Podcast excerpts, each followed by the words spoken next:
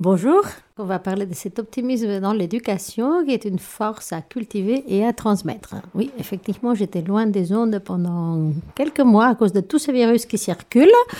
Mais voilà, je suis contente d'être de nouveau avec vous pour, euh, chers auditeurs et auditrices de Radio Suisse Romande, pour parler de ce sujet important. Cultiver l'optimisme dans l'éducation, un véritable défi. Euh, l'éducation des enfants est une longue route que l'on commence euh, joyeusement, hein, mais qui suppose une persévérance renouvelée et un certain esprit euh, sportif devant les difficultés. Hein.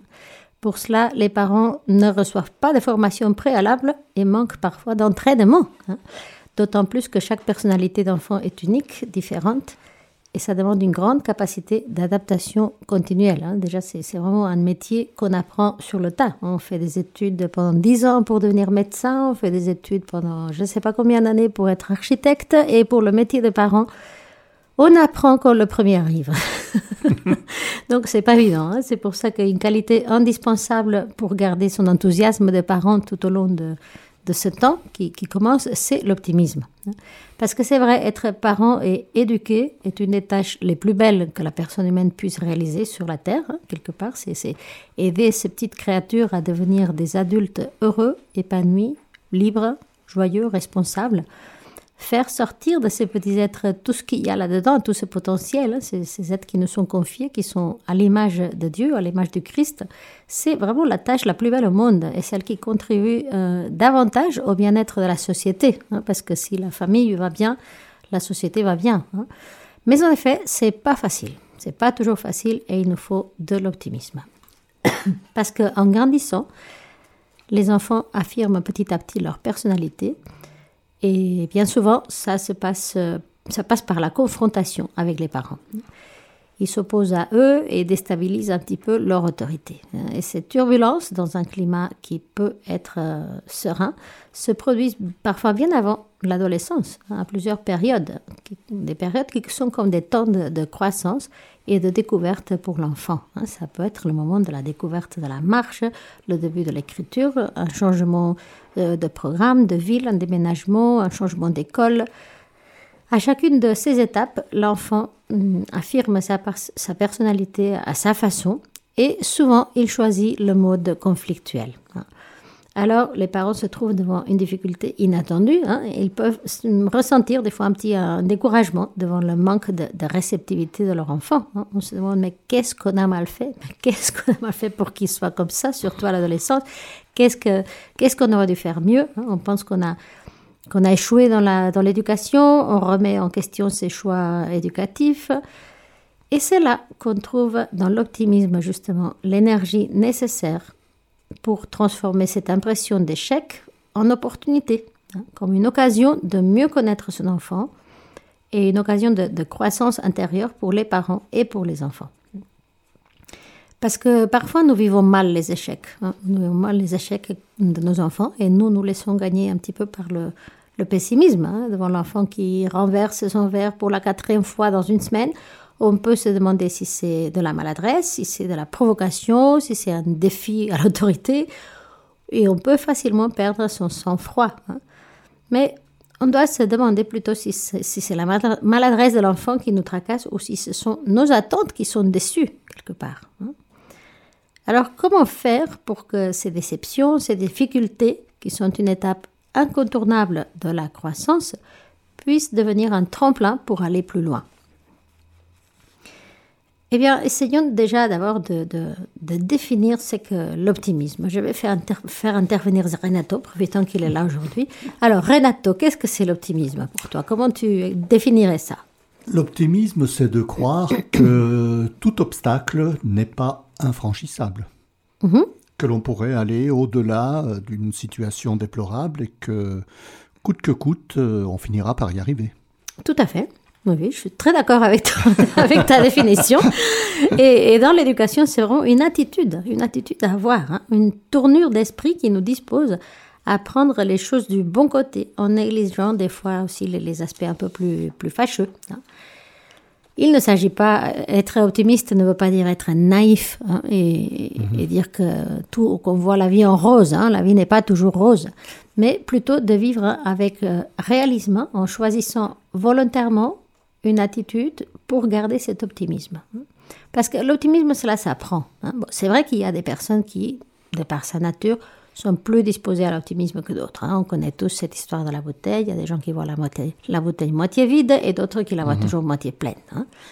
Mais en même temps, c'est un état d'esprit qui peut s'adopter librement en le choisissant, qui, qui, peut s'améliorer dans la vie de famille en général. On peut s'efforcer pour dire je vais essayer vraiment de voir toujours la bouteille moitié pleine. Un malade disait une fois à, Lourdes J'ai appris à ne jamais m'apitoyer sur mon sort, mais à dénouer le problème avec un sourire. Voilà l'optimisme. Hein. Il y a une difficulté, il y a un obstacle, il y a un problème, mais je vais l'attaquer avec, je vais le prendre en main avec un sourire. Et puis nous avons aussi la, sagesse millénaire des Chinois qui disent dans un de leurs proverbes Sois content de ce que tu as. Réjouis-toi de la réalité telle qu'elle est. Quand tu comprendras que rien ne manque, le monde entier t'appartient. C'est aussi relativiser un peu, relativiser les, les événements, parce qu'il me semble que c'est Sénèque qui a dit que euh, ton malheur est déjà arrivé à d'autres. Cela suffit pour le réduire à ses justes proportions. Absolument, oui. C'est très, très en rapport avec le fait de relativiser les choses, de les remettre dans leur contexte, de ne pas extrapoler les difficultés. Mhm. Donc l'optimisme, c'est, l'optimisme n'est pas une tendance, seulement une tendance naturelle, hein, mais c'est aussi une attitude librement choisie. Hein. Une attitude des parents qui influence les enfants par les réactions et le comportement quotidien des adultes. Hein. Donc c'est une attitude qui s'exerce et qui s'apprend. Hein. Je pense que ça c'est un premier constat qu'on pourrait, dresser. Et comment s'entraîner dans cette attitude hein? Comment faire justement pour essayer d'être optimiste? Hmm, D'abord, essayer d'avoir un langage positif. Imaginons la scène. Hein. Chaque matin, mm, l'enfant commence sa journée avec une certaine attente. Alors si les premières conversations qu'il entend au petit déjeuner sont positives, il aura le sourire en partant. Hein. Si les paroles sont négatives, il va probablement râler ou être de mauvaise humeur. Hein. Exemple, un matin pluvieux et gris. Le papa peut se dire Oh, il faut que j'amène les enfants à l'école et en plus il pleut, c'est gris. Et puis en plus il y aura des embouteillages, il y aura encore plus de circulation, on va se salir. Ou on peut dire peut-être à l'enfant chouette, tu pourras enfin sortir ton parapluie de coccinelle que tu aimes tant. voilà. Donc c'est deux manières de voir le même phénomène. Il pleut, c'est un constat. On n'y peut rien, c'est la faute à personne. Mais euh, on peut voir le côté positif de la pluie, hein, ou dire voilà, c'est bon pour la nature, pour les champs, pour les agriculteurs, ils sont contents. Hein.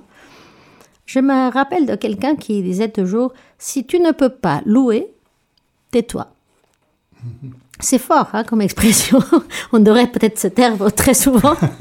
Mais c'est vrai, essayons de dire des choses positives. Parce que les choses négatives, en général, ça amène à quoi de les commenter? Euh, On est encore plus, plus négatif après, on déprime encore davantage. On ne les arrange pas en les, en les commentant comme ça. Voilà. Donc, Alors, ça empêche de trouver une solution au problème. Exactement. Donc, langage positif. Ensuite, éviter les comparaisons.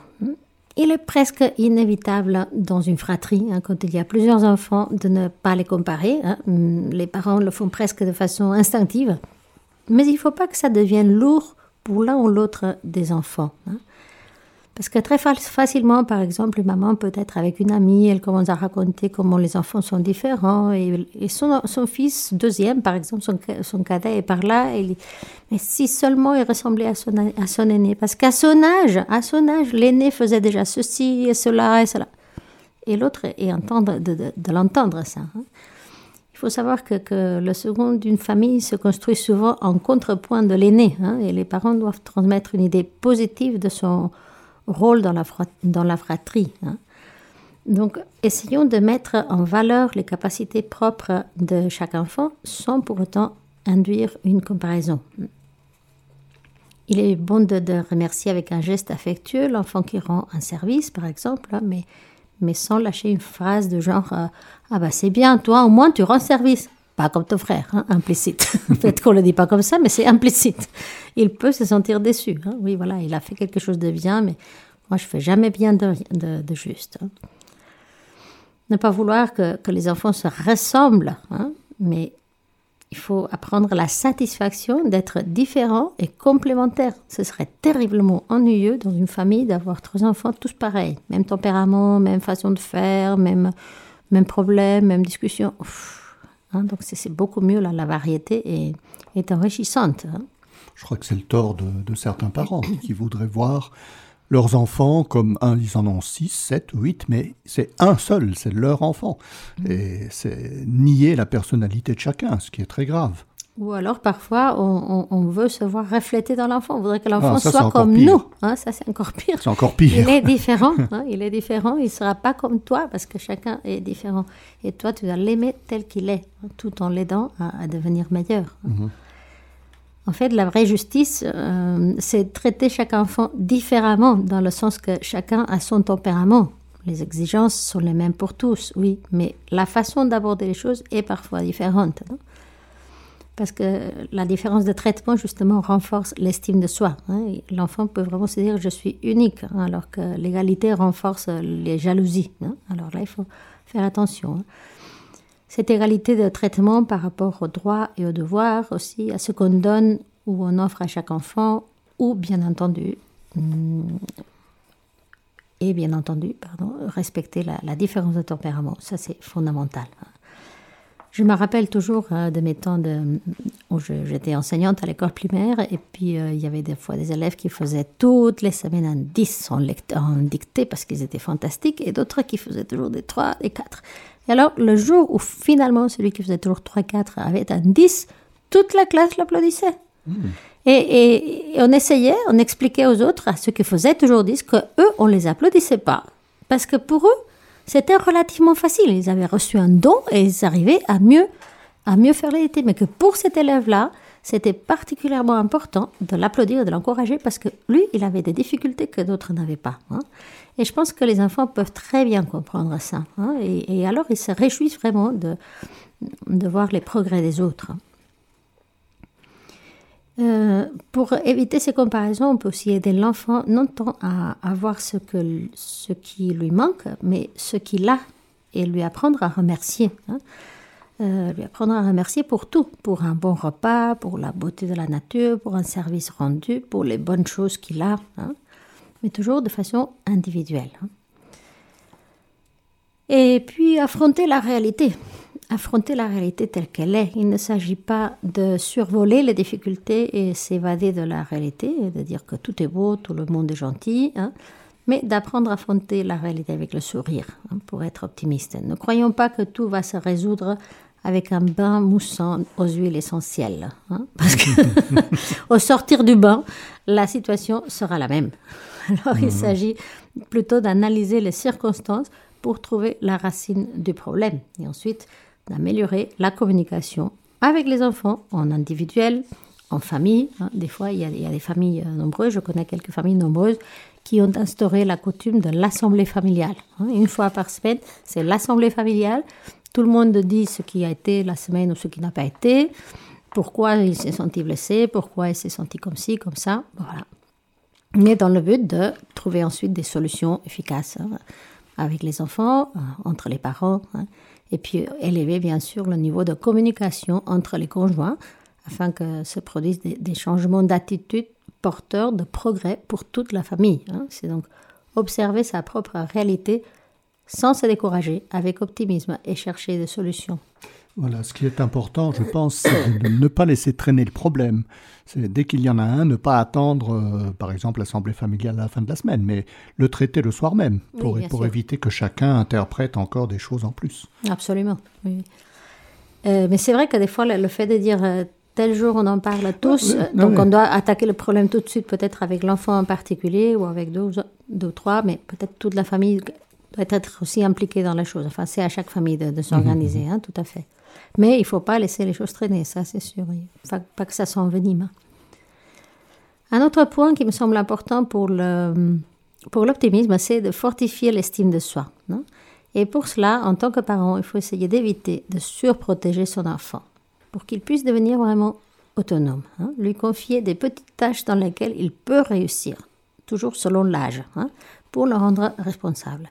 Ce qui n'est pas la même chose de le rendre indépendant. Hein. Il ne s'agit pas de, qu'il ait l'impression qu'il ne dépend de personne, parce que ça, c'est, ça, c'est, on se leurre facilement là. On est tous dépendants des uns des autres. Tous. Il n'y a personne qui soit totalement indépendant de tout. Hein. On dépend les uns des autres pour beaucoup de choses, matérielles et, aussi non matérielles. Hein. Mais voilà, si l'enfant peut aller tout seul chercher le pain à la boulangerie, s'il veut se lancer un jour à faire une recette de cuisine, un autre qui est plus grand, ça suppose un minimum de confiance en soi et d'optimisme pour aboutir au résultat voulu. Et le rôle des parents est alors justement de, suggérer, mais de rester en retrait hein, pour laisser toute la place à l'enfant. Hein. Et s'il nous fait un gâteau et puis ce gâteau n'est pas parfait, tant pis, hein, tant pis. Au contraire, on va en rire, on va dédramatiser, on va essayer de le faire rire lui-même, de voir que le gâteau est un peu tordu ou qu'il manque une boule de chocolat dessus parce qu'on n'en avait pas assez. Ça n'a pas d'importance. Donc c'est, c'est, ça aussi qu'il faut relativiser quelque part. Euh, le rôle de l'humour me semble aussi très important. Hein, ça permet de prendre de, de la distance par rapport à, un événement. Les enfants, euh, des fois dès l'âge de, 3 ans, hein, se prêtent déjà volontiers au jeu et ils rient facilement d'une grimace, d'un clin d'œil. Hein. C'est donc aux parents de saisir les occasions pour se mettre à leur niveau et, apprendre à, rire si tout à coup on a fait une petite chute ou on a une maladresse, on a fait tomber quelque chose. Bon, ça ne veut pas dire que s'il a cassé un, vase en porcelaine qui, va, qui vaut 3000 francs, il faut peut-être faire attention ou mettre le vase ailleurs. mais voilà, tu es tombé, oui, tu te fais une petite égratignure, mais c'est pas grave, on va de l'avant. Hein. Ou tu, tu, as, tu as oublié quelque chose, c'est pas grave, on ne prend pas trop au sérieux. Hein. C'est-à-dire, au lieu de s'apitoyer sur ce genou écorché, qu'on vient de dédramatiser l'événement, après avoir, bien sûr, soigné le genou, bien sûr. Donc l'enfant a quand même une bonne capacité à, se laisser distraire tout de suite par d'autres choses. Et il faut en profiter pour qu'il ne reste pas accaparé par ses petits ennuis hein, et qu'il apprenne le plaisir d'aller de l'avant, hein, d'aller de l'avant. Et, quand je dis ça, je suis consciente que je vais un petit peu à l'encontre des courants pédagogiques et éducatifs d'aujourd'hui, hein, parce que des fois on dit oui, mais si tel enfant te dit qu'il a mal euh, au doigt, au doigt tout pour, un petit bobo, il faut l'écouter parce que pour lui c'est important. Oui, bien sûr, il faut l'écouter. Mais il faut pas non plus faire un drame parce qu'il a un petit bobo sur le bout du doigt. Donc, c'est toujours les extrêmes qui sont dangereux. Hein. C'est le juste milieu qu'il faut essayer de, trouver et relativiser l'importance d'une déception, apprendre à rire soi-même pour aider nos enfants. Voilà, on a voulu faire ce gâteau et il, a brûlé. Bon, là, c'est pas grave, la prochaine fois, on essayera de le faire mieux. Hein, mais on va pas pleurer toute la soirée parce qu'on a brûlé le gâteau. Euh, c'est important que l'humour ne blesse pas. Hein. donc il ne s'agit pas de l'ironie. Il ne s'agit pas de, faire souffrir l'autre ou de se moquer de lui. Hein. c'est plutôt lui apprendre à rire avec, hein. à rire de ces choses-là qui, en fait, n'ont pas tellement d'importance. Et, c'est ça aussi qui fait remonter un petit peu l'estime de soi. Euh, ensuite, un cadre sécurisant. pour s'épanouir, l'enfant a besoin de, trois piliers, je dirais, l'amour, patience et la fermeté. Enfin, ça, c'est pas, en fait, c'est pas moi qui le dis, mais c'est un pédiatre qui s'appelle Julien Soen, Solal, et qui dit que justement, amour, patience et fermeté, c'est, le, cadre pour qu'un enfant hum, se, développe et s'épanouisse correctement. Hein. Les rituels au repas ou au coucher sont un cadre dans lequel l'enfant se structure biologiquement et mentalement. Hein. Et ce rythme, qui n'est pas spontané, s'acquiert progressivement à force de, répétition. Hein. C'est pour ça que c'est important d'avoir des horaires, des repères de base qui soient rassurants. Euh, s'ils sont réguliers, ils seront rassurants justement. Et parfois, il faut les rappeler. Hein. Il te reste cinq minutes pour t'habiller et après, tu auras le temps de manger tes deux tartines. Allez, allez, on traîne pas. et les aider à acquérir des automatismes. Chaque matin, on se, lave, on s'habille. On ne sait pas, un jour j'ai envie de me, de me, laver, un autre jour je ne me lave pas. Hein.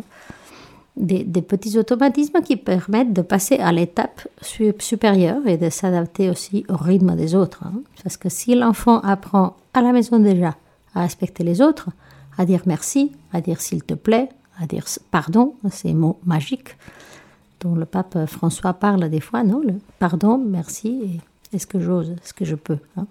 Savoir si l'enfant apprend tout ça, savoir quelle est sa place personnelle dans la famille, alors la socialisation à l'école se fera aussi sans, sans problème. Hein? C'est ce cadre sécurisant qui doit être donné d'abord en famille.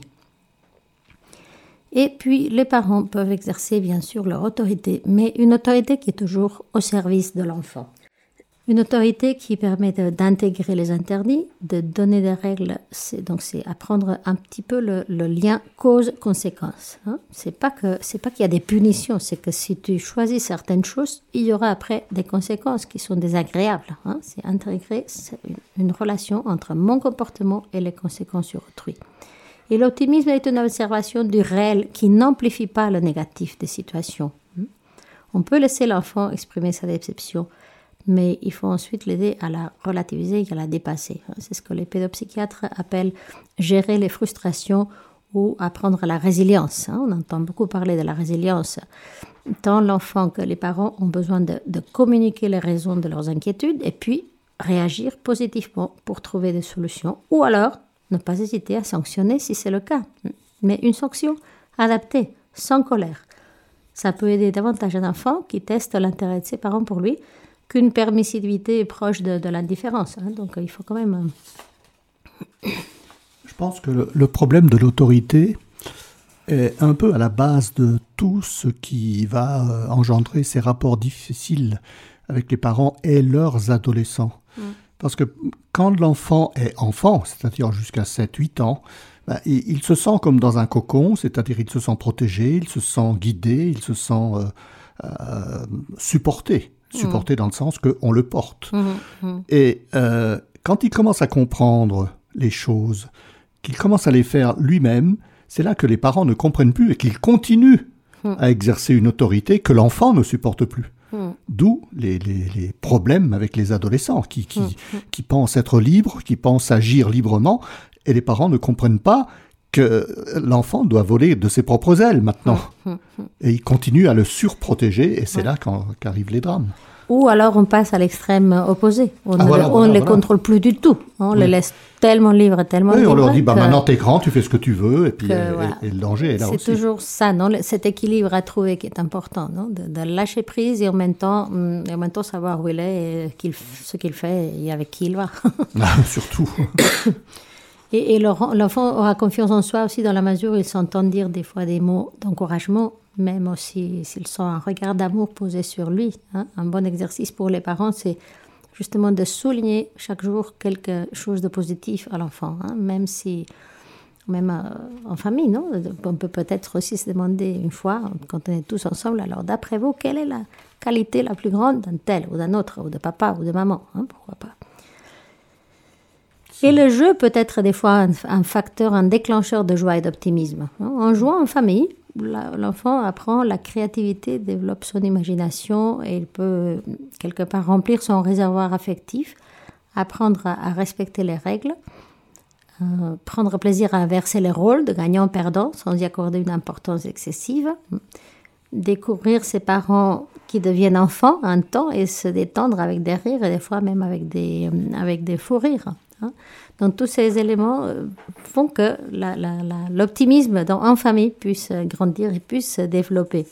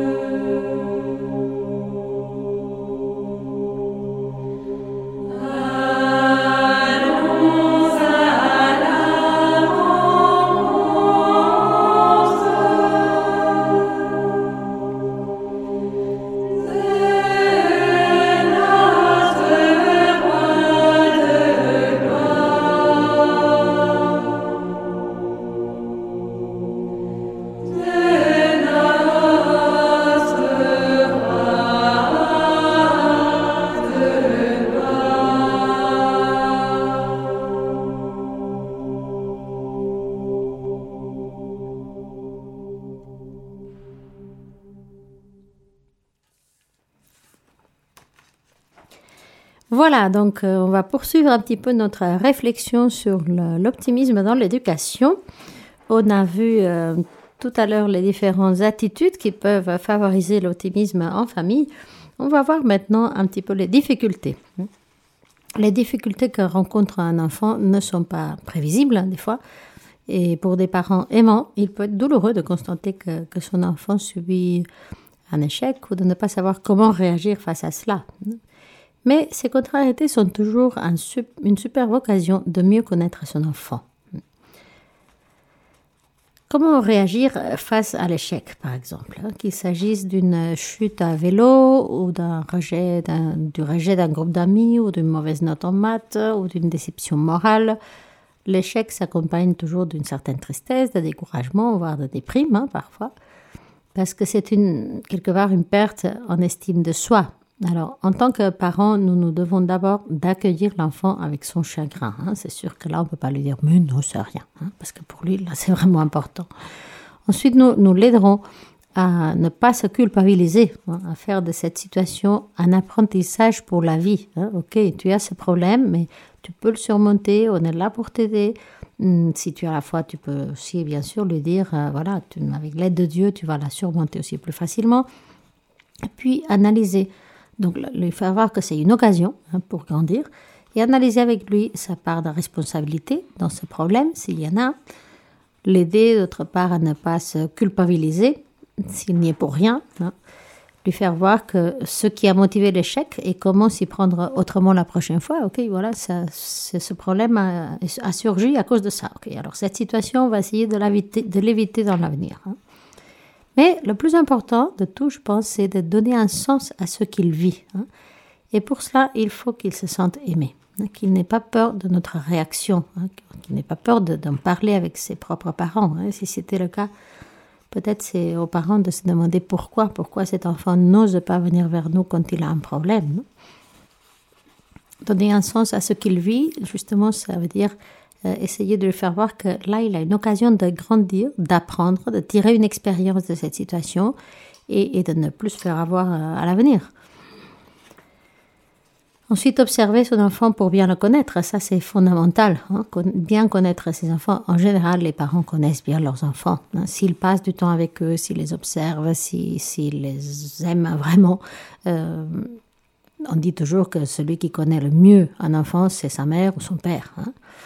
Mais euh, voilà, il y a aussi une, certaine observation qui doit se faire, pas dans le sens d'être là avec une loupe à faire euh, des investigations, mais à des moments concrets, sans que l'enfant se rende compte, il est bon d'observer ses attitudes, sa façon de s'y prendre, sa façon de réagir face à, à telle personne ou à telle situation. Euh, des fois, c'est des choses toutes simples. Hein. je ne sais pas, le petit déjeuner, le départ du matin. Hein. comment elle se réveille? Est-ce qu'il euh, part à l'école avec une précipitation continuelle? Est-ce qu'il y a des oublis? Ou est-ce qu'il est au ralenti plutôt? Est-ce qu'il a des craintes, des inquiétudes? Hmm, Peut-être ça plutôt quand ils sont, hmm, petits. Hein. Les repas, comment se passent les, repas en famille, les relations interpersonnelles? Est-ce qu'il écoute la conversation des autres, des adultes, des frères et sœurs? Euh, est-ce qu'il participe à la conversation? Est-ce qu'il raconte des fois des choses de sa journée? Ou bien c'est juste l'enfant qui est là comme un meuble puis qui mange et puis n'ouvre pas la bouche hein? Si c'est le cas, il faut, voir qu'est-ce qui se passe, non? L'encourager à être plus ouvert, à participer. Comment est son rapport avec la fratrie? Est-ce qu'il s'entend bien avec ses frères et sœurs? Est-ce qu'il y a des difficultés? Et les parents regardaient surtout les enfants dans, les yeux, hein, surtout les adolescents qui ont tendance à, esquiver le regard, hein, éviter le regard des gens, euh, les regarder vraiment dans les yeux quand on leur parle hein, et ne pas donner la sensation qu'on est pressé quand on les écoute, surtout, surtout à l'adolescence. Hein, leur, faire voir qu'on est, est content d'être avec eux, qu'on est toujours là. Euh, pour les écouter et ça demande du sacrifice hein, de la part des parents parce que des fois l'heure propice pour la discussion c'est 2 heures du matin lorsqu'ils rentrent d'une soirée qui s'est mal passée et ben sois déjà content s'il vient te la raconter parce que il pourrait tout simplement aller dans son lit et puis euh, regarder encore euh, trois épisodes de sa série préférée jusqu'à 5 heures du matin pour s'échanger les idées. Alors s'il arrive et puis il te le raconte, même si c'est 2 heures du matin, sois content, réjouis-toi et écoute-le avec patience et avec amour. Hein. ça, c'est vraiment un point fondamental, qu'ils sentent qu'on est là pour eux. Hein. On dit qu'il faut porter son enfant dans son cœur quand on ne le porte plus dans ses bras. Hein. Et c'est vrai, il faut vraiment qu'ils sentent qu'on ne les aime pas moins parce qu'ils sont plus grands, parce qu'ils ont plein de boutons, parce qu'ils sont insupportables par des moments. Euh, non, c'est toujours nos enfants. Et étudier un petit peu en tant que parent la, manière de réagir. Un enfant en difficulté vit une tension entre deux états et supporte mal ce déséquilibre, mais il n'est pas toujours capable de l'exprimer. Hein. Alors il le fera souvent à travers ses réactions. Hein. Soit il se cache, il a peur, il a des craintes, soit il se tait, il est triste, méditablement là dans un coin, il ne participe à rien, ou alors il explose pour une broutille, il est en colère, il est blessé. Et, et s'il ne travaille pas, c'est peut-être parce qu'il est démotivé. Donc creuser là un petit peu en tant que parent. Hein. C'est ce que certains parents devraient faire parce que souvent on les entend dire je ne sais plus quoi faire de mon fils, je ne sais plus quoi faire de ma fille. Mm. Mais euh, est-ce qu'il s'est posé la question Est-ce qu'il a déjà fait lui quelque chose? Pour son fils ou pour sa fille mm, mm. Est-ce qu'il y a un vrai dialogue Voilà. Hein? Euh, souvent, certains parents euh, focalisent sur eux-mêmes la vie de leur enfant. Ils sont égoïstes. Il faut dire que cette histoire de, la confiance, il faut une confiance pour que l'enfant vienne et se livre auprès des parents. Hein. Et cette confiance, elle est à gagner depuis le berceau. Je dis toujours que si tu n'as pas confiance en ton fils à 4 ans, oublie de l'avoir à 14 ans. Hein. Parce que cette confiance, elle doit commencer vraiment depuis tout petit. Hein. Et, et c'est trop tard d'essayer de gagner la confiance de l'adolescent quand il entre dans sa crise. Là, c'est fichu. Donc, cette cette euh, idée de, les écouter, de les observer, de les connaître est super importante. Et puis après, le dialogue entre parents. C'est important aussi de donner, de passer du temps avec son conjoint pour diagnostiquer ensemble le problème. Hein. Parce que deux regards valent mieux qu'un seul pour relativiser sans sous-estimer. Hein. En plus, comme hommes et femmes, on est différents et on voit les choses différemment et les hommes en général ont la tête plus froide, les femmes sont plus intuitives, donc on se complète. Hein. Père et mère peuvent se compléter et, et l'un peut relativiser là où l'autre voit déjà hum, la montagne, l'autre il voit juste un petit grain de sable. Voilà, la complémentarité des sexes est là un outil indispensable. Les femmes sont aussi plus sensibles aux mots, aux gestes, cette intuition. Les hommes aiment les faits cela les oblige à, s'appuyer sur le réel. Et ça, justement, ça, ça équilibre hein, la vision qu'on a de son propre enfant. Hmm. Alors, il faut faire confiance à cette complémentarité et puis surtout éviter de fuir le problème. Hein. On a dit tout à l'heure, il faut les, les empoigner, les problèmes, pas les fuir. Et l'optimisme, c'est aussi la confiance en notre capacité à trouver ce qui ne va pas, hein, à, poser le diagnostic et à trouver ensuite une piste de sortie de crise. Des fois, il faudra se faire aider hein, par des spécialistes, hein, c'est sûr. Mais dans la plupart des cas, c'est quand même une question de bon sens et d'affection. Hein. Si on utilise notre bon sens et, euh, on aime vraiment ses enfants, comme on les connaît en général, on trouve la, la voie. Et si on ne la trouve pas, voilà, on peut toujours avoir recours à, des spécialistes en éducation. Et hum, et il faut essayer de chercher les causes objectives des problèmes. Chez l'enfant, par exemple, vérifier d'abord les données physiques. Hein, quand il y a quelque chose qui ne va pas, est-ce que est-ce que c'est la fatigue? Est-ce que c'est qu'il est en pleine croissance? Est-ce qu'il a des ennuis de santé? Hein? Prévoir comment il gère son temps, sa gestion du temps et de l'espace. Hein? Comment est son bureau Comment est sa chambre Rien que de voir ça, ça nous donnera des indices sur les causes de peut-être de sa fatigue. si on voit que voilà, qu'il passe beaucoup trop d'heures devant, devant l'écran, bah, c'est normal qu'il soit fatigué. Ça, c'est... Et, malheureusement, on sait que tout le monde en passe beaucoup trop de temps devant les écrans. Hein. Ensuite, quand ils sont adolescents, bah, ils cherchent justement la compagnie des copains. Et cette vie de groupe peut être hum, tour à tour attirante et en même temps déstabilisante. Hein, parce qu'il peut y avoir tout de suite une petite brouille, une jalousie, et ça les fait beaucoup souffrir, hein, parce que à, cette étape de la vie, les choses se vivent avec une, grande intensité, hein, à la tragique, toujours. Alors euh, voilà, en plus ils vivent connectés en permanence au monde, qui ne donne pas toujours des bonnes nouvelles. Parfois, ils sont inquiets quant à leur travail, leur avenir, à l'avenir de la planète. Maintenant, il y a vraiment beaucoup, beaucoup de jeunes qui, ont des problèmes d'insomnie, qui n'arrivent plus à dormir parce qu'ils sont préoccupés pour la planète. Euh, je, ne, je, ne, juge pas cela, je ne dis si c'est bien ou pas bien, c'est pas, pas ça, mais c'est une réalité, hein, donc il faut la connaître. Ils ont parfois des préoccupations au niveau, au niveau relationnel, ils ont un copain ou une copine avec qui ils n'arrivent pas à s'entendre, et puis ils la voient, ils la voient tous les jours à l'école. Alors, pour inculquer l'optimisme, demandons-nous aussi quelle image est-ce que je donne, moi, de ma vie, de mon travail, comment moi-même je gère le stress, comment moi-même je gère les, les hum, rapports humains avec les autres, pour que les enfants aient aussi un point de, repère. Euh, il faut savoir aussi l'image que les enfants ont de, que les copains ont de nos enfants, hein, s'ils sont appréciés, s'il y a du, du bullying ou de harcèlement, du harcèlement quelque part. Hein. Certaines causes de stress pour l'enfant viennent peut-être aussi de moi-même, hein, des parents même. Est-ce que l'ambiance à la maison est, agréable? Est-ce qu'on est tout le temps tous sur nos téléphones et on ne se regarde même plus dans les yeux? Est-ce qu'on est capable de dialoguer? Est-ce qu'on passe du temps ensemble? Alors, euh, il y a une phrase, moi je, me dis toujours quand on a un adolescent, on te dit ah, là, tu me mets de la pression. Des fois, ils exagèrent. Mais des fois, il faut quand même se dire pourquoi ils ressentent ça comme une pression.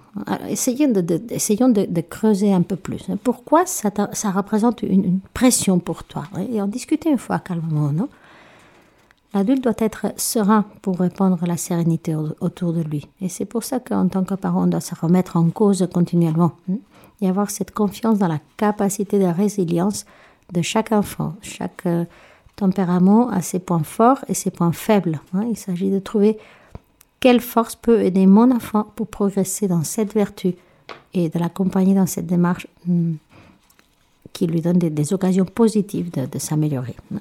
Par exemple, si vous connaissez la, répartition des tempéraments selon beaucoup de, chercheurs, mais concrètement selon Alexandre Diani Navarre, qui est un psychologue que je connais, que j'aime beaucoup, il y, a le, il y a le tempérament colérique, le mélancolique, le sanguin, le phlegmatique, hein, il n'est pas le seul à dire ça.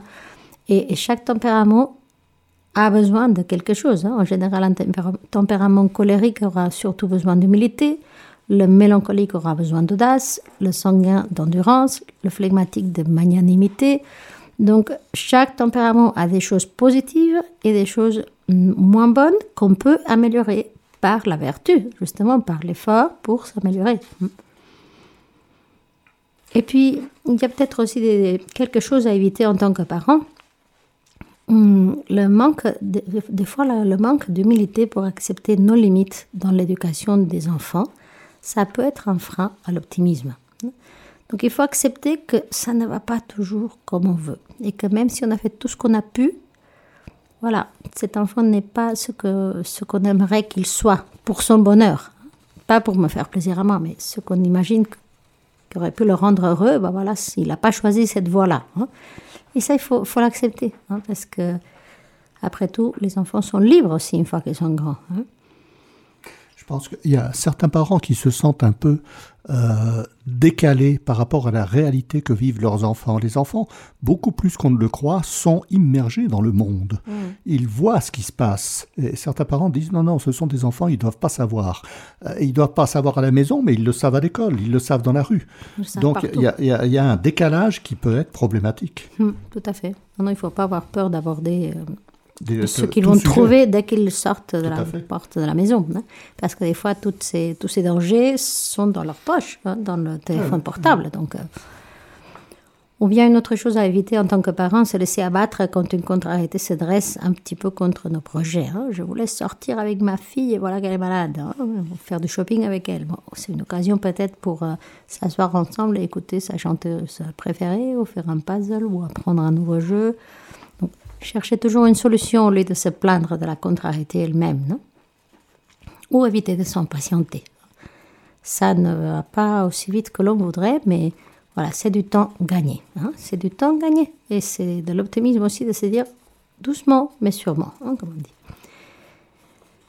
Et puis un point qui me semble fondamental, un dernier point, c'est l'apprentissage de la vérité. Apprendre à dire la vérité demande une patience spéciale car l'enfant vit dans ce monde et mélange facilement son monde avec la réalité. Hein. Donc, quand l'enfant est tout petit, c'est par un dialogue euh, intime et affectueux qu'il faut aider l'enfant à prendre conscience qu'il a désobéi ou qu'il a menti, parce qu'il le fait de façon presque inconsciente, hein, suivant un petit peu son imaginaire des fois. Mais vers 5, 6, 7 ans, la conscience euh, lui permet de voir ce qui est permis et ce qui est défendu. Hein, et, cette conscience devrait déjà être un petit peu acquise à cet âge-là. Hein. donc l'enfant réfléchit tout seul et fait des choix, il commence à faire des choix. Et s'il fait le bon choix, il est bon de lui exprimer notre joie et de le voir, de le voir choisir le bien ou de dire la vérité. Et ça, seuls les parents peuvent avoir une confiance suffisamment optimiste en l'enfant pour lui expliquer l'importance d'être vrai en toutes circonstances, hein, que les autres euh, le sachent ou pas.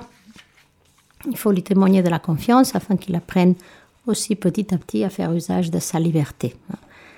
À l'adolescence, des fois, on peut passer une espèce de contrat de confiance. Hein. Si l'ado ne le respecte pas, lui faire voir qu'on n'est pas dupe, mais qu'on est prêt à lui donner une deuxième chance.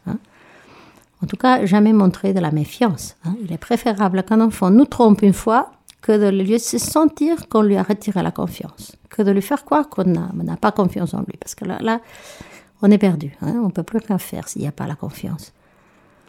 Donc, croire en son grand enfant ne consiste pas à tout laisser passer hein, pour éviter le conflit, mais à l'aider à discerner ce qui le grandit de ce qui le diminue, ce qui l'aide à grandir, ce qui l'aide à, à, régresser. Hein. Et un dialogue vrai avec ses parents est un chemin de maturité, en valorisant le respect de la personne, en enrichissant cette relation de confiance en la personne de l'adolescent, on lui donne une chance de devenir plus libre. Et ainsi, une fois de plus, les, difficultés rencontrées seront transformées en source de,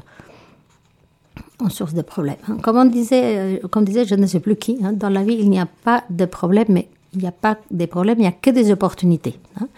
Donc, comme conclusion, euh, je voudrais dire que l'optimisme est un état d'esprit essentiel à l'éducation. Il faut le, transmettre en apprenant à ses enfants à choisir, de développer le meilleur d'eux-mêmes. Euh, l'optimisme est la première étape vers la vertu de l'espérance qui nous donne un atout de plus. C'est de savoir que, que la vie de nos enfants, c'est Dieu qui nous a confié et qu'il ne nous laisse pas seuls dans cette tâche de formation et d'éducation. L'espérance chrétienne est une vertu surnaturelle qui grandit en nous par nos actes, par l'abandon de nos inquiétudes inutiles. Alors, pensons toujours que Dieu connaît notre enfant mieux que nous et confions-le lui. Voilà. Merci Rosé pour cette émission et à bientôt. À bientôt.